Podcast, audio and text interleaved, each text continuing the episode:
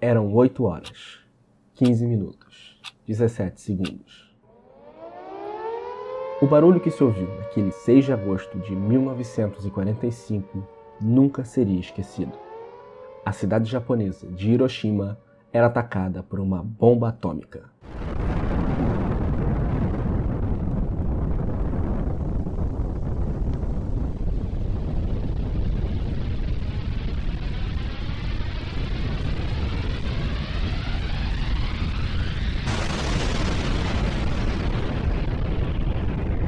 Em 1944, um ano antes, os norte-americanos já planejavam a utilização de uma arma atômica contra a Alemanha e o Japão.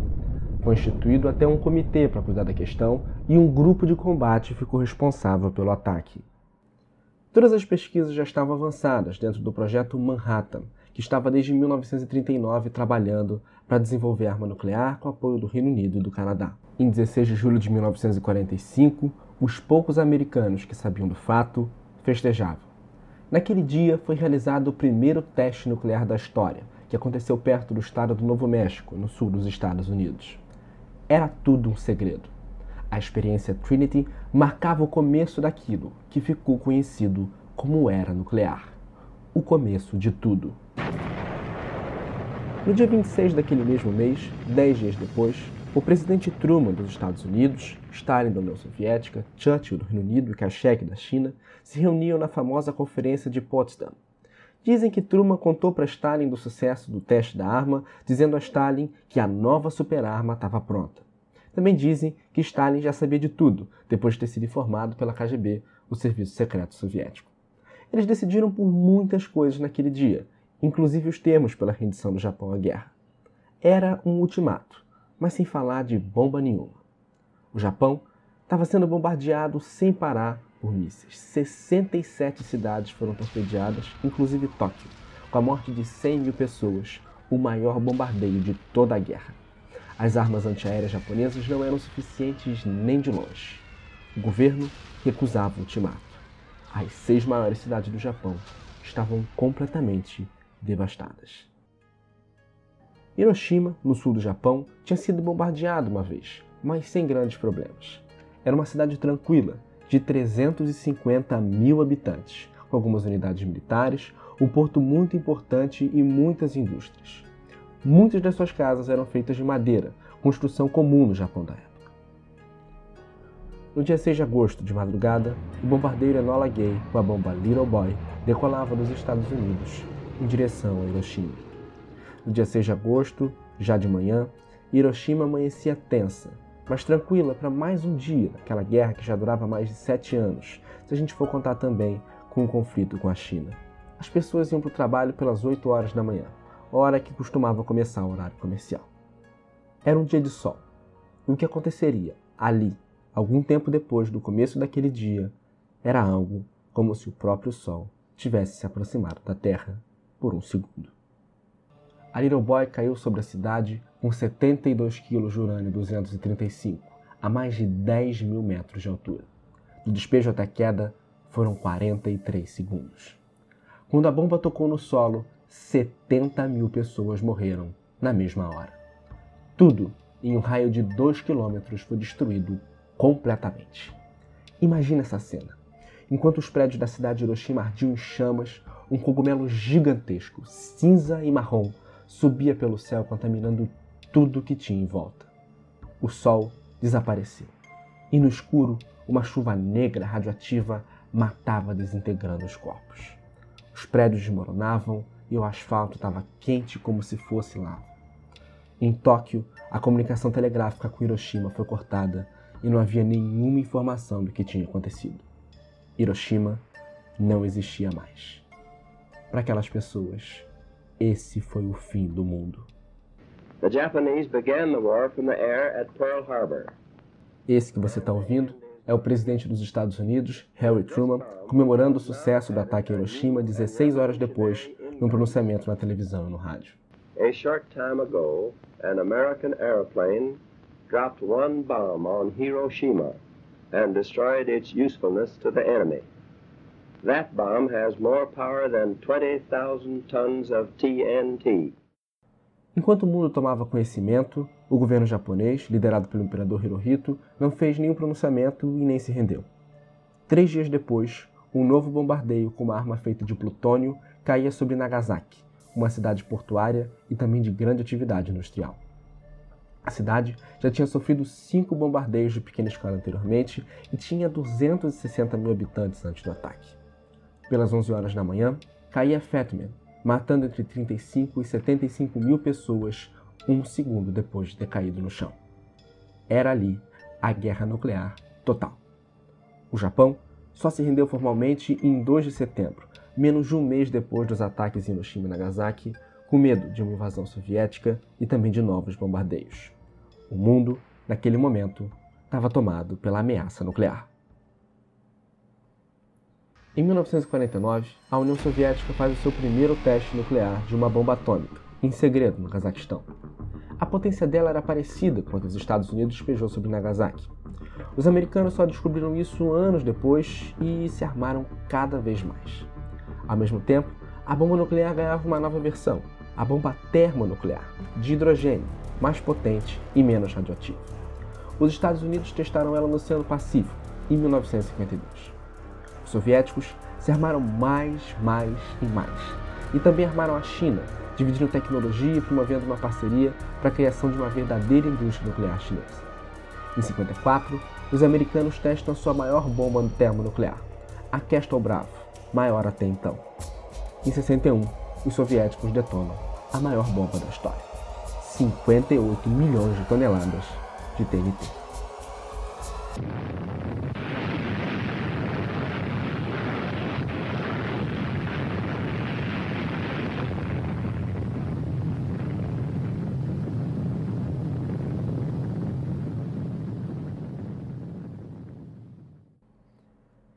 A Tsar Bomb é um marco na era nuclear. Nunca antes, nada parecido tinha sido visto na Terra. O mundo estava completamente dividido. Em 1962, os russos põem armas em Cuba e apontam para os Estados Unidos. Os americanos colocam armas na Itália e na Turquia. Era a crise dos mísseis. Let me ask you one simple question. Do you, Ambassador Zoran, deny that the USSR has placed and is placing medium and intermediate range missiles and sites in Cuba? Yes or no?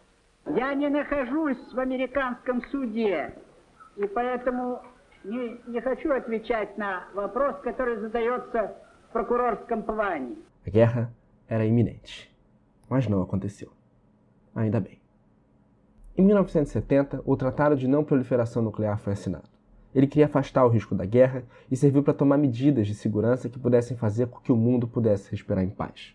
Os americanos, os franceses, os ingleses, os soviéticos os chineses já tinham armamento nuclear e declararam naquele momento que não iam mais fornecer tecnologia para países menores e que fariam, de boa fé, negociações sobre medidas para acabar com qualquer tipo de corrida armamentista. O tratado colocou um ponto final na corrida armamentista e levou cooperação entre Estados e o mundo, pela primeira vez depois de muito tempo, pôde respirar em paz.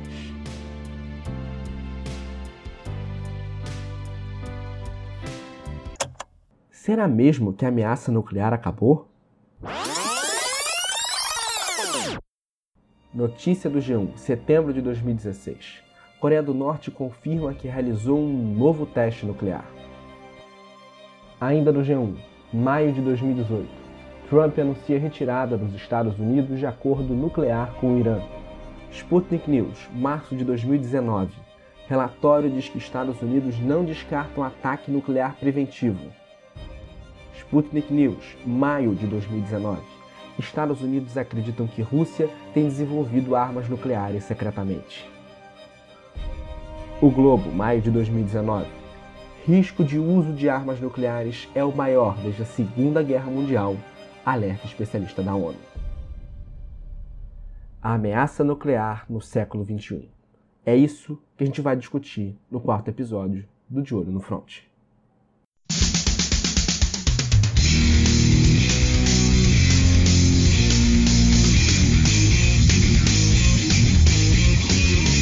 Começa agora De Olho no Front.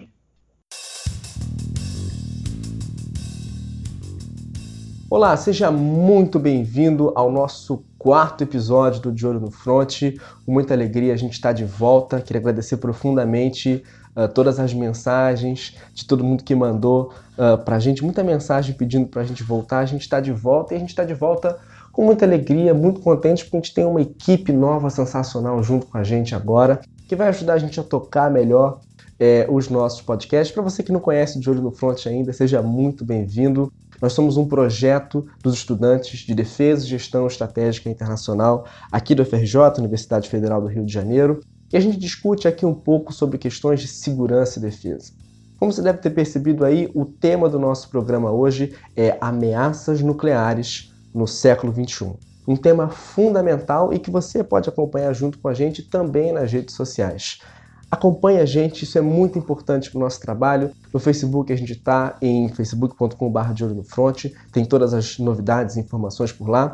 No Instagram, arroba de olho no front, a gente atualizando todo o tempo. No Twitter, arroba de olho no front também. E no YouTube, a gente acompanhando os podcasts por lá. E também uh, novos vídeos. Daqui a pouquinho a gente vai ter uh, grandes novidades sobre isso. youtube.com barra de olho no front. Hoje inaugurando essa nova fase aqui do De Olho no Front e ajudando a gente a entender um pouco melhor sobre esse tema. Do meu lado, os meus companheiros e aqui pertinho de mim, Vitória França. Tudo bem, Vitória? Tudo bem, oi, oi, gente. Letícia Oliveira com a gente também. Oi, gente. Davi Dias. Fala, pessoal. Atos Aguiar. Saudações, pessoal. E Ana Flávia Renó. Oi, galera. Sejam muito bem-vindos, gente. É muito bom ter vocês aqui junto com a gente e muito bom ter você que está escutando a gente também. Olha, sem dúvida nenhuma, esse tema de ameaças nucleares uh, envolve uma série uh, de questões de mudanças muito grandes naquilo que se considerava uh, como guerra até então. Tudo mudou e mudou de uma maneira muito rápida. A estratégia de guerra foi reinventada, países começaram a medir forças a partir da existência desses artefatos nucleares, dessas bombas nucleares, porque elas eram muito, muito potentes. Mas o que, que faz essa bomba ser tão diferente e mudar tanto essa perspectiva de guerra até então? O que, que dá para a gente considerar como uma bomba atômica, Davi? É, uma bomba atômica é um artefato nuclear que, usando fissão ou fusão nuclear, libera uma grande quantidade de energia e, inclusive, radiação. E isso mudou toda a dinâmica da guerra, porque antes bombas que eram usadas para matar tropas e conquistar territórios ah, essa bomba atômica agora ela não só destruía as tropas, como destruiu o próprio território, mudando toda a dinâmica da guerra é, e mudando até o sentido de uma bomba, porque uma bomba atômica não serve para você derrotar apenas o inimigo, serve para você finalizar a guerra de uma vez só. E é uma devastação muito grande, né? Não só a bomba atômica uh, que a gente viu como exemplo em 45, uh, mas também a bomba termonuclear, a bomba de hidrogênio, que tem um poder muito maior, né? Exatamente. Em 49, os soviéticos eles fizeram o primeiro teste deles com uma bomba nuclear, que era a bomba de urânio-plutônio, que era uma bomba de fissão nuclear, que ela nada mais é que a separação das partículas. Em 55, eles já fizeram logo uma bomba de hidrogênio, que é a junção das partículas, é uma bomba de fusão nuclear. Eles fizeram isso depois de três anos aproximadamente do primeiro experimento americano. E é muito curioso que a gente tem uma quantidade incontável de testes acontecendo já a partir daquele momento ali. A gente tem o projeto Manhattan, que é de 39, Estados Unidos, Reino Unido, Canadá investindo muito forte em planejar como que essa bomba iria ser feita, fazendo uma incontável série uh, de experimentos químicos, colocando muita gente para trabalhar nisso. Do projeto Manhattan saíram as bombas de Hiroshima e Nagasaki uh, em 45, e aí depois a gente tem uma quantidade muito grande, sequencial de testes, tanto dos Estados Unidos, ali até mais ou menos uh, 52, 53, enquanto os Estados Unidos estava acreditando que era o, único é, estado detentor dessa tecnologia. Em 49, como a Vi trouxe e falou agora há pouco, a gente tem a União Soviética fazendo esse teste no Cazaquistão. Em 52, os Estados Unidos testam a bomba é, de hidrogênio, a bomba termonuclear, num teste que, assim, gigantesco, de, de uma proporção inimaginável. E essa corrida armamentista começa a ser desenrolada ali muito às escuras dentro uma perspectiva uh, de quem faz a bomba mais forte. Em 61 a gente tem a Tsar Bomb, que foi até aquele momento e até hoje o maior teste de bomba na história é uma bomba com a capacidade gigantesca. Eu acho que talvez esse seja um aspecto muito curioso da, da bomba atômica. A capacidade dela em relação às bombas de TNT anteriores são muito, muito grandes. E até pela dinâmica da bomba nuclear, que é uma, uma quebra em sequência dos átomos, ah, acredita-se que a bomba de 50 megatons pela União Soviética é o máximo que a gente pode fazer sem queimar toda a atmosfera do planeta e acabar com a raça humana, dado o tamanho de destruição dessas armas, que não só são é, artefatos é, estratégicos para se vencer uma guerra, mas pode significar a própria exterminação da nossa raça. E é curioso que o grande comparativo que se faz entre as bombas anteriores assim é muito, muito grande. A gente não fala que a bomba era, ela tinha tipo 72 vezes mais força do que um TNT normal. São 72 mil vezes uh, uh, mais força do que aquilo que se utilizava como artefato uh, de bomba nas guerras, na Primeira Guerra Mundial, durante a Segunda Guerra Mundial toda, os torpedeamentos né, feitos pelos aviões uh, com mísseis, é uma coisa assim, muito impressionante. E essa perspectiva de guerra, que, né, ao que tudo indica, era fria só no nome, desencadeou uma série de acontecimentos, como foi o caso da crise dos mísseis. É, exatamente. Foi um evento histórico assim que dentro do contexto da Guerra Fria, ele foi o assim um ponto principal em que o planeta esteve à mercê de uma possível guerra nuclear e onde os Estados Unidos e a União Soviética entraram no impasse, pois ambos tinham mísseis né, em territórios vizinhos de seus rivais, e criou uma situação de dissuasão, onde a chance de haver uma explosão de uma ou outra potência acabaria destruindo grande parte do território rival. E como desfecho, eles acabaram retirando as armas nucleares de, dos respectivos locais e, por fim, encerrando esse, esse primeiro grande conflito nuclear.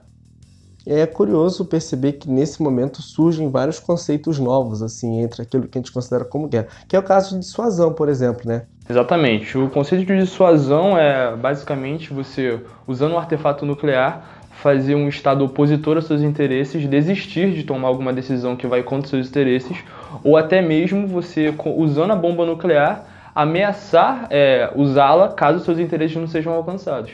E a crise dos mísseis de Cuba foi exatamente isso. É uma resposta soviética aos mísseis americanos na Turquia e eles colocaram os mísseis deles em Cuba de forma a dissuadir um ao outro a cumprir as, as suas próprias exigências. Então, para ilustrar isso que o Davi acabou de falar, a gente recomenda muito que vocês assistam o filme Os 13 Dias que Abalaram o Mundo. E a crise dos mísseis acabou engatilhando uma série de instrumentos internacionais que tanto os países quanto as organizações internacionais tiveram que tomar para acabar moldando a utilização dessas armas, para acabar contendo uma possível explosão, uma possível guerra é, com isso. E logo após a crise dos mísseis, por exemplo, houve a proibição dos ensaios nucleares de 1963, é, o Tratado do Espaço Exterior que continha a implementação de armas nucleares no, no espaço sideral, na órbita do planeta. E por fim o TNP, que é promulgado em 68 e entra em vigor em 1970, né? E o TNP significa Tratado de Não Proliferação, que tem três objetivos principais, que é impedir que materiais atômicos sejam usados com fim bélico, promover e erradicar as armas nucleares que já existem, então quer dizer que ele é desarmamentista, e por último, deixar claro que a energia nuclear seja usada apenas para fins pacíficos. Então, gente, em relação aos conceitos sobre proliferação, contra proliferação, sobre as atitudes que você pode ter diante de uma arma nuclear, nós temos cinco. O primeiro, como a Ana Flávia acabou de falar, que é o de não proliferação, que é você prevenir por meios diplomáticos a proliferação, que o Estado decida começar a desenvolver armas nucleares. O segundo é o desarmamento, que é você eliminar as armas, pode ser de uma vez ou pode ser por passos, é, pra, com o objetivo de garantir a paz e a estabilidade no mundo. Tem também o controle de armas, que é basicamente o gerenciamento de poder entre os que têm armas nucleares e entre os que não têm. Então, você pode ou reduzir, gerenciar ou para reduzir ou para aumentar. Tem o de proliferação, que é quando o Estado toma a decisão de começar a desenvolver armas nucleares. E, por fim, a contra-proliferação, que é quando a prevenção por meios diplomáticos não está funcionando. Então, os estados eles decidem extrapolar a diplomacia e usar forças, pode ser militar ou policial, e caso chegue a um caso muito extremo para uma guerra preventiva. É muito curioso perceber que a gente tem uma mudança completa nessa lógica que é muito assim de guerra, fazer testes sem parar, se armar, se armar, se armar e a gente tem o TNP que meio que dá uma paralisada uh, nisso, pelo menos é, entre esses países que são mais periféricos, né, que não tinham essa tecnologia nuclear tão, tão clara. Mas assim, nem todo mundo assinou o TNP, né?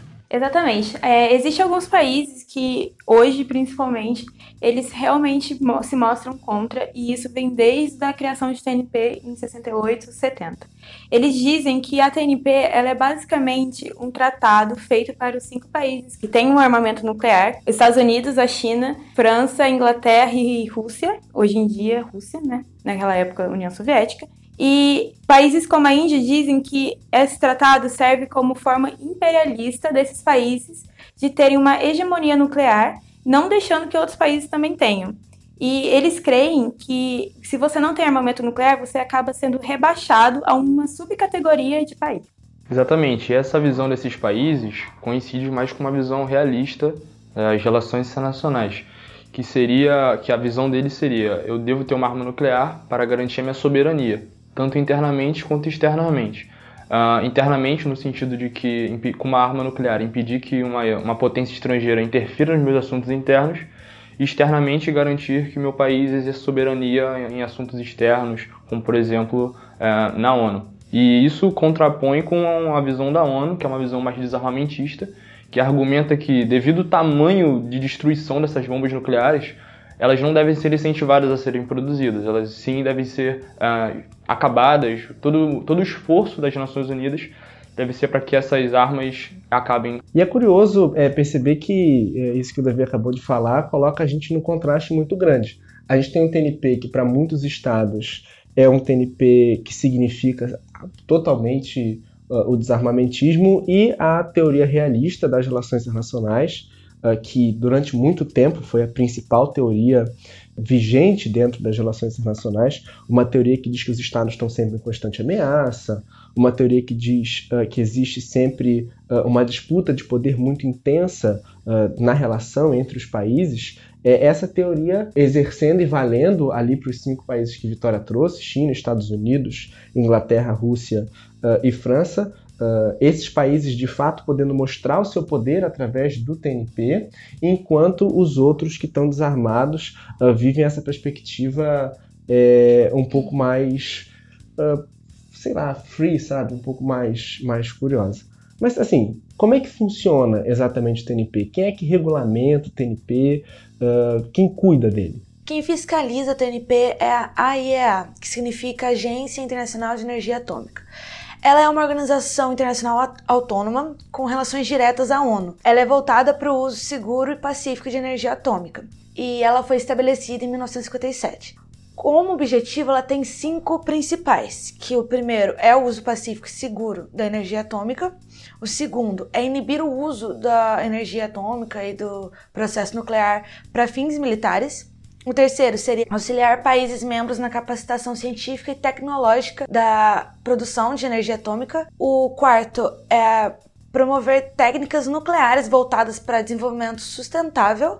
E o último seria o desenvolvimento de programas voltados para segurança e proteção de pessoas e meio ambiente contra os efeitos nocivos da radiação. É importante citar que são 170 países membros da, da agência e são os mesmos integrantes da ONU. Mas é importante também ressaltar que há uma diferenciação entre o uso da energia atômica e o uso de armas atômicas que usam energia nuclear, pois em nenhum momento a TNP, ou a Agência Internacional de Energia Atômica, ela proíbe ou regula o uso de energia nuclear pacífica para fins tecnológicos, etc., que o, tudo que o país possa usar em benefício próprio. E é curioso que o Brasil é, se utiliza muito uh, da energia atômica também, uh, tem até duas usinas nucleares, mais uma em construção agora, né?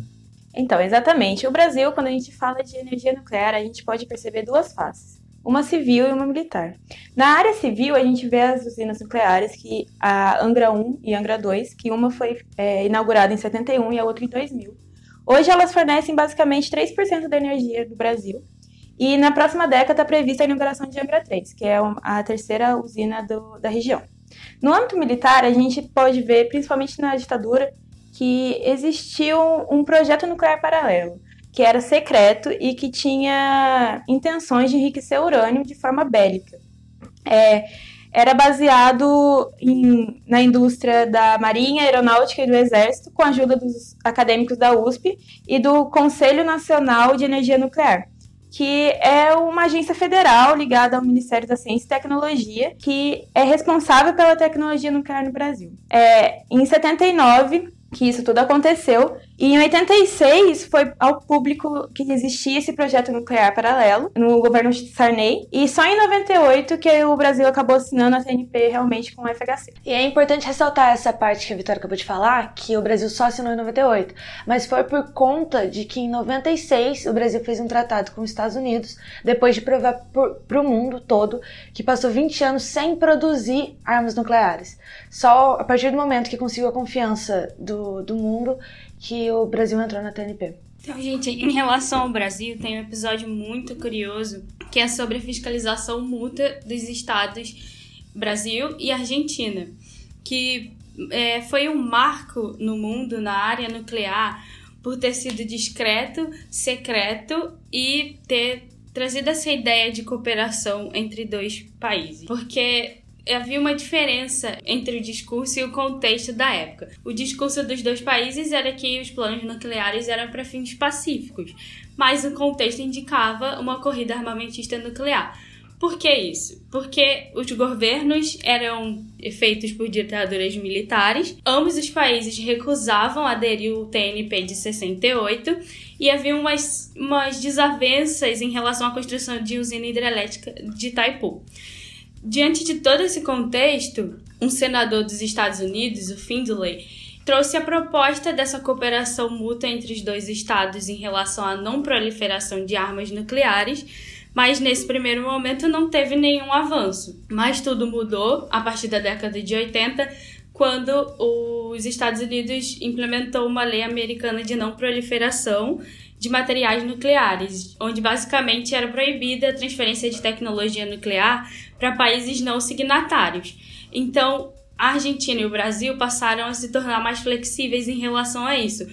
É, principalmente pelo, pelo secretário de Estado dos Estados Unidos em 1984, adotar essa ideia. Então, depois do fim da ditadura, é, a partir de 1985, existiram conversas discretas e secretas entre os presidentes Sarney e o Alfonso, e resultando no final de 1991 a assinatura do Pacto de Cooperação entre os dois países, que é um tratado de salvaguardas entre a Agência Internacional de Energia Atômica e a Agência Brasileiro-Argentina de Contabilidade e de Controle de Materiais Nucleares, que basicamente eram fiscalizações é, que poderia ser com ou sem aviso prévio desses dois órgãos, que conferiam a localização exata de cada grama de plutônio ou urânio é, enriquecido pelos dois países.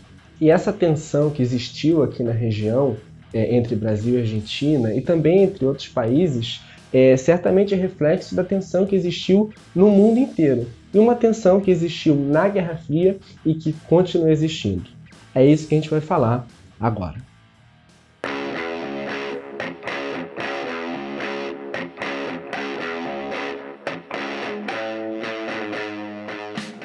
E olha, é muito importante a gente entender toda essa parte que a gente acabou de falar é, sobre como funciona a Agência de Energia Atômica, como o TNP foi assinado lá em, é, em 68 né, e começou a entrar em vigor em 70, e como essas tensões todas entre uma parte da ONU, um pouco mais armamentista, com essa teoria realista das relações internacionais e toda essa tensão entre os estados. É, mas mais do que fundamental, eh, a gente também tem que entender como a ONU se posiciona em relação disso e como a mesa está posta entre os estados e os poderes que eles de fato têm, né? É importante entender que a ONU, como o principal órgão que busca regular todas essas questões, a questão nuclear, ela tem um posicionamento assim bem incisivo quanto a a prática de desarmamento, a regulação e o controle dessas armas nucleares em busca da paz, da, da segurança internacional. E esse posicionamento ele vem desde 46, logo na sua primeira Assembleia Geral, onde ela determina que o uso nuclear deve ser somente para fins pacíficos e busca é, regular possíveis acidentes com uso de energia nuclear, etc. E é importante também fazer o paralelo junto aos membros do Conselho de Segurança da ONU, Estados Unidos, Rússia, Reino Unido, China e França, que curiosamente também são os membros originários do Tratado de TNP, pois possuem armas nucleares antes do tratado ser assinado, e meio que há uma contradição apontada para aqueles que têm um posicionamento contrário à TNP pois julgam equivocada essa privação das armas nucleares a um grupo restrito que já são membros permanentes do Conselho de Segurança da ONU, têm direito a voto e a veto, e identificam isso como mais uma prática imperialista, uma prática colonialista que influencia negativamente na soberania desses países. E é legal a gente entender que os países que estão no Conselho de Segurança não são porque eles estavam já previamente armados antes do TNP, mas sim porque eles foram estados que venceram a Segunda Guerra Mundial. Então, de todos esses países que fazem parte, que são membros permanentes do Conselho de Segurança, existem três que são mais engajados em relação, da, em relação à questão nuclear, que são Estados Unidos, Rússia e China, em que todas as tensões giram em torno dos três. Esses três eles se organizam com uma cooperação que atende a interesses e preferências individuais e que não são baseados nos princípios gerais de conduta. que são esses princípios gerais de conduta? São os princípios que estabelecem não discriminação com os países que não participam, interesse coletivo acima do interesse individual, igualdade de direitos e obrigações, e por isso que a gente observa tantas tensões ao redor deles. Além disso, existem as tensões no que diz respeito ao desenvolvimento dessas armas nucleares. A gente percebe que a dinâmica deles, principalmente a dinâmica dos Estados Unidos, é de manter um fosso de tecnologia entre a Rússia e a China de modo que ele possa preservar sua posição como principal detentor das tecnologias nucleares. Inclusive, a gente pode citar até o Minuteman 3, que é um míssil intercontinental. É, para explicar melhor, o míssil intercontinental é um míssil que a, alcança de 500 km a 5.500 km. E o Minuteman 3 dos Estados Unidos alcança 13 mil km e no, sua, no seu estágio final alcança a velocidade de 28.400 km por hora. Para fins de comparação, se um míssil desse fosse lançado de Washington, ele alcançaria Brasília em 15 minutos. E além disso, esse míssil com essa grande extensão, ele consegue alcançar uh, todo o território brasileiro.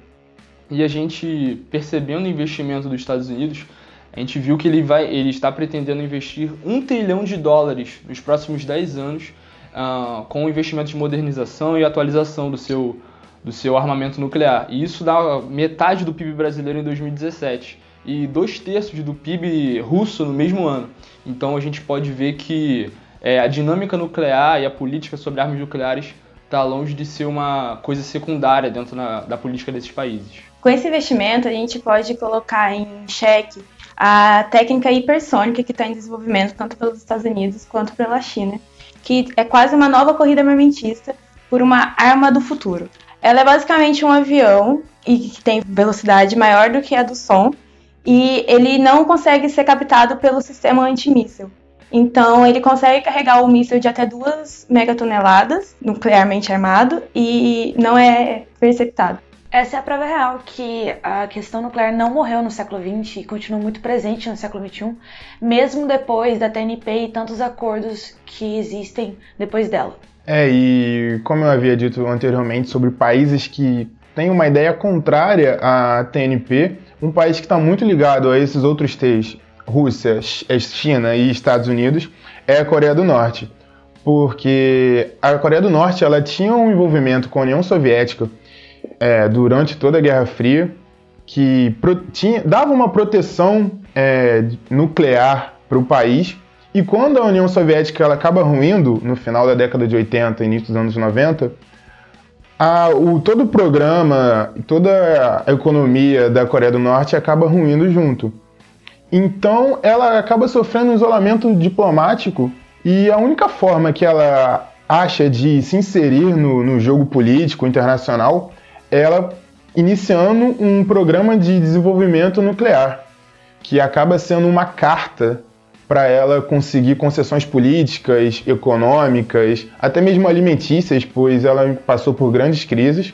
Um dos principais motivos para ela se contrapor à TNP e por acreditar que a TNP acaba cerceando, acaba fazendo um, um pequeno grupo restrito que pode controlar esse armamento tão poderoso, ela acreditar que uma nação como os Estados Unidos podem destruir o seu país com um simples aperto de botão. E isso acaba fazendo com que eles, desde 2003, é, busquem aprimorar cada vez mais é, seus armamentos nucleares, com seguidos testes sobre a Coreia do Sul, o que acaba causando alguns impasses diplomáticos, onde a China, que acaba sendo um, um aliado equidistante nesse, pelo menos nesse quesito, meio que tem que segurar as rédeas, controlar a situação junto aos Estados Unidos e a Rússia e os outros membros do Conselho de Segurança. Outro, outra prova desse prestígio que a bomba nuclear traz é a própria Rússia, né? que após a Guerra Fria, já devastada por, pelo seu regime, é, mesmo depois disso ela continua mantendo a, a sua influência tanto na Ásia, a sua influência regional, quanto mundial. Né? Daí mais um, mais um exemplo do grande prestígio e, e poder que a bomba nuclear traz para o país que a detém. Gente, e essa questão das armas nucleares, ela está muito forte no século XXI e a Coreia do Norte é um exemplo claro disso. A gente tem todo um panorama em cima dela que começou em 1994, quando os Estados Unidos e a Coreia do Norte assinaram um tratado para a Coreia do Norte suspender as produções de plutônio em troca de benefícios financeiros. Mas, em 2002, a Coreia do Norte expulsa os inspetores da AIEA e, dando em seguida em 2003, saindo do TNP. Então, depois que ela declara posse de bomba atômica em 2005, entre os anos de 2006 e 2016, ela realiza testes de bomba nuclear de fissão. E em 2017, ela faz o maior teste da história com a bomba de hidrogênio, totalizando em seis testes de bombas. É, e para além disso, ela realizou testes de mísseis que poderiam carregar ogivas em direção aos Estados Unidos. É, inclusive o Brasil ele se posicionou em relação a isso durante o governo Temer, condenando as, as atitudes da Coreia do Norte, declarando que a mesma não é especial e deve cumprir com as obrigações de fins pacíficos. E aqui a gente vê essa dinâmica da Coreia do Norte, como o Atos tinha falado antes, de desde quando ela ficou isolada politicamente, depois que a União Soviética se foi, é, essa é a estratégia dela. Primeiro, ela conseguiu reunir os dois elementos, que é material nuclear e as usinas nucleares para enriquecer ele, e ameaçou o mundo com isso, é, pedindo, claro, em troca de não fazer uma bomba, é, trocas, é, recursos energéticos e, e, econômicos. O mundo é, ouviu a Coreia do Norte, concedeu esses recursos a ela. Ela, ainda assim, continuou fazendo, enriquecendo o material nuclear. O mundo não gostou dessa atitude, ela saiu do acordo e hoje, com a arma nuclear pronta, ela ameaça novamente o mundo, uh, usar, usando essa arma em troca novamente desses recursos é, econômicos e energéticos. E aí a gente vê essa, toda essa dinâmica da Coreia do Norte para poder fazer isso. E, inclusive agora, como a Vitória disse, ela já aceitou novamente o acordo e vamos ver até, até onde eles vão para sustentar o regime deles. E é curioso perceber que a Coreia do Norte já é um ponto de tensão é, desde 2004, pelo menos, né, como a gente acabou de escutar aí na voz uh, da Letícia. Mas que cada vez mais a gente tem o surgimento uh, de novas ameaças muito semelhantes a essa uh, em todo o mundo. Existem pontos de tensão em vários lugares e é isso que a gente vai falar a partir de agora.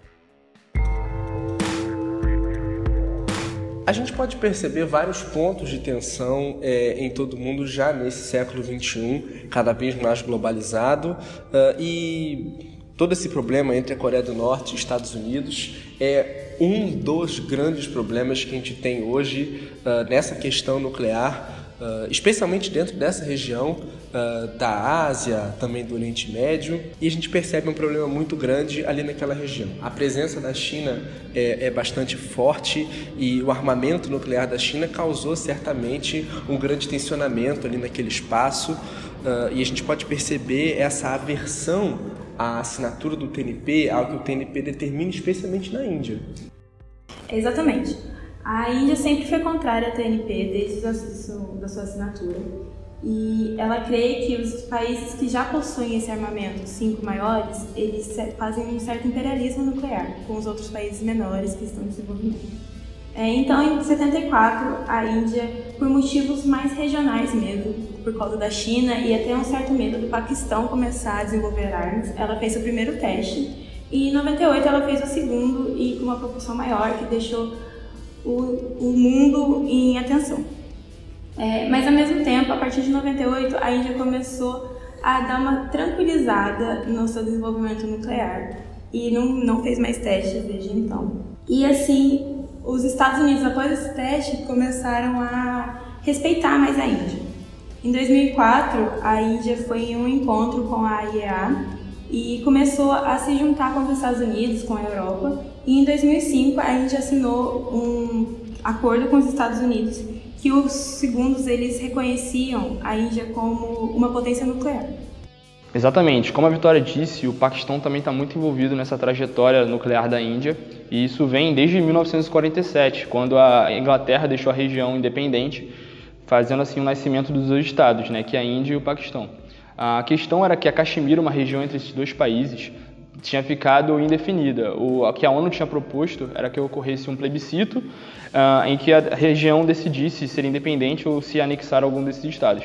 A questão é que a maioria da região era muçulmana e a população da Índia é hindu. Então, com certeza, muitas chances de a população da Caxemira se anexar ao Paquistão ou se tornar independente. A Índia não quis esperar o plebiscito acontecer e logo anexou a região da Caxemira, o que iniciou o primeiro conflito entre Índia e Paquistão. Uh, e ainda para completar as tensões na região, pouco tempo depois a, a China se aproximou da região também, anexando alguns territórios. É, de acordo com o que o Davi falou, a gente pode perceber que o panorama da, do conflito, da tensão entre Índia e Paquistão é um pouco diferente do, da tensão entre os Estados Unidos, a Rússia e a China, porque ela tem um ponto primordial, que é o ponto fronteiriço e de hegemonia regional, que ambos os países estão buscando atualmente. Atualmente não, né? Desde sempre eles buscam se sobressair na, nessa região. E fazendo um paralelo ainda com a influência de Estados Unidos e China, principalmente nessa, nessa tensão, é possível perceber é, movimentação de ambos os países para tentar contornar a situação ou pelo menos estar a par de, de como está ocorrendo esse possível conflito nuclear. Por exemplo, a Índia, desde 2005, tem meio que uma tutela estadunidense acerca do seu desenvolvimento nuclear e, por outro lado, o Paquistão tem um, uma aproximação com a China, que encara essa situação como uma forma de administrar uma possível tensão com a Índia, que é um país vizinho. E mas sem tomar um partido diretamente. Então a gente tem tensões ali naquela região, na Coreia do Norte, a Coreia do Norte com os Estados Unidos, a Coreia do Norte com a Coreia do Sul, a Índia com o Paquistão e no Oriente Médio também tem uma situação muito complicada.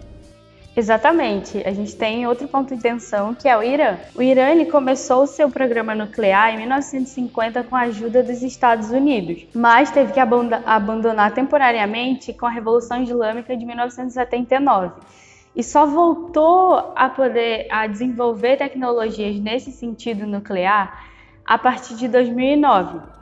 Então, é importante deixar claro que o Irã ele ratificou o TNP e, além disso, assinou um protocolo adicional em 2003 para um controle profundo desse desenvolvimento de tecnologia em relação a armas nucleares.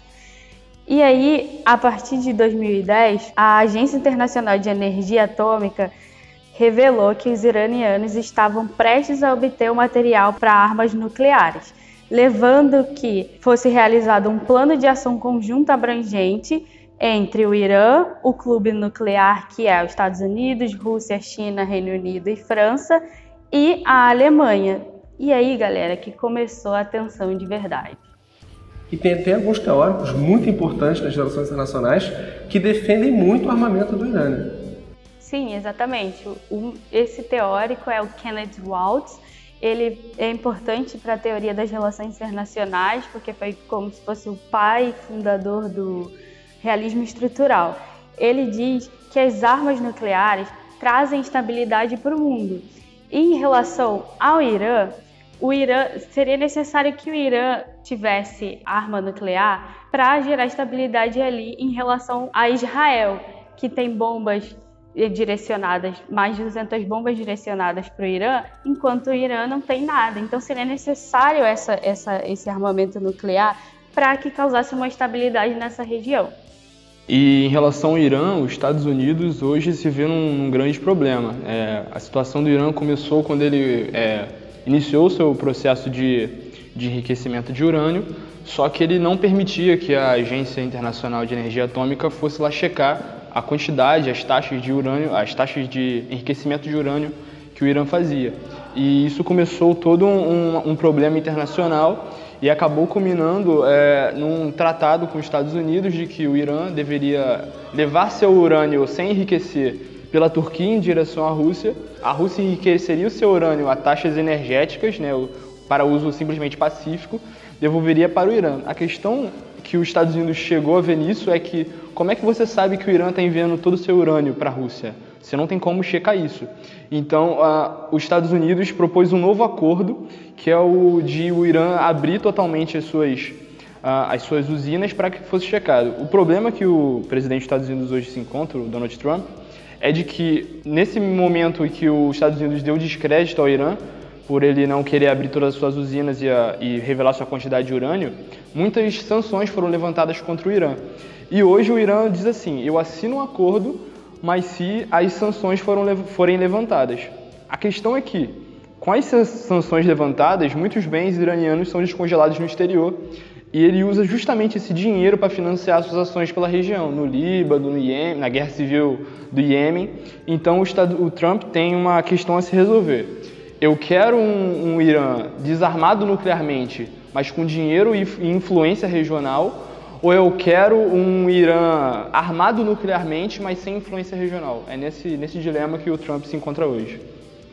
Então, gente, diante desse contexto totalmente cheio de tensões, surgiu o novo Tratado sobre a Proibição de Armas Nucleares.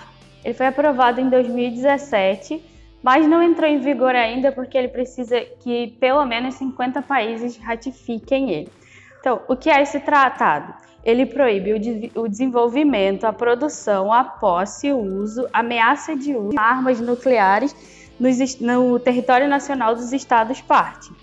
Ele surgiu também pela, pelo, pela disfuncionalidade da, do TNP, porque os estados que assinam o TNP, principalmente o clube nuclear, não está é, cumprindo com as obrigações básicas do artigo 6, que diz que os estados têm que ter boa fé para negociar em relação ao fim da corrida armamentista em um primeiro momento, em um segundo momento o desarmamento entre eles e no final um desarmamento geral no mundo.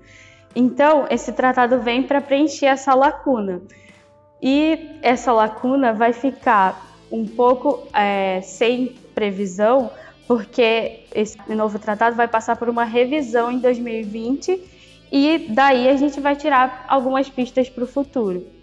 E é por isso que justamente esse novo TNP explana que o regime, a ordem nuclear atual não tem funcionado, ela está ruindo. E agora a gente viu qual, qual vai ser os próximos passos do, dos Estados Unidos em relação a isso. Porque a ordem nuclear é uma, um grande pilar da ordem mundial. Se a ordem nuclear é quebrada, os equilíbrios começam a se desfazer e a gente logo vai ver muita instabilidade em todo mundo é, é, muito importante a gente notar com muita clareza que a segurança nuclear é algo muito importante para que a segurança internacional continue mantida e que a ordem internacional né, dos estados, dos países, do jeito que eles estão agora, continue sendo mantida. Você que está ouvindo a gente, tem alguma sugestão para o nosso programa? Tem alguma dúvida? Quer falar com a gente? É muito fácil, vou repetir Segue a gente nas nossas redes sociais, no facebook.com.br de olho no front, no twitter, arroba de olho no front, no instagram, também arroba de olho no front, e continue atento também no nosso canal no YouTube, youtube.com.br de olho no front. Eu queria agradecer imensamente aos nossos companheiros aqui, agradecer uh, a Ana Flávia Renó. Tchau, galera.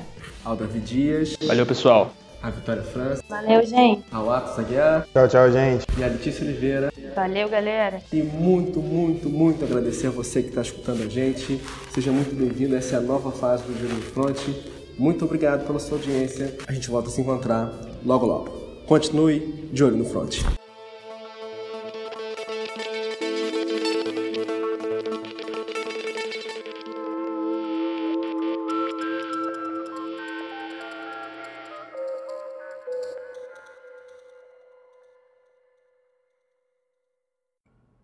Participaram desse programa Pesquisa, Davi Dias, Letícia Oliveira, Lucas Ricardo, Pedro Milani, Vitória França. Produção, Ana Flávia Renó, Atos Aguiar, Carol Mendes, Lucas Vidal, Gabriel Valente. Orientação acadêmica, Daniela Dionísio. Agradecimento, Walter Duarte. Direção de produção roteiro, Gabriela Paulucci. Direção técnica e edição, Rodrigo Abreu. Direção de conteúdo e apresentação, Bernardo Sarmento. Os textos que baseiam esse programa podem ser encontrados em facebook.com.br de olho no front. Até a próxima.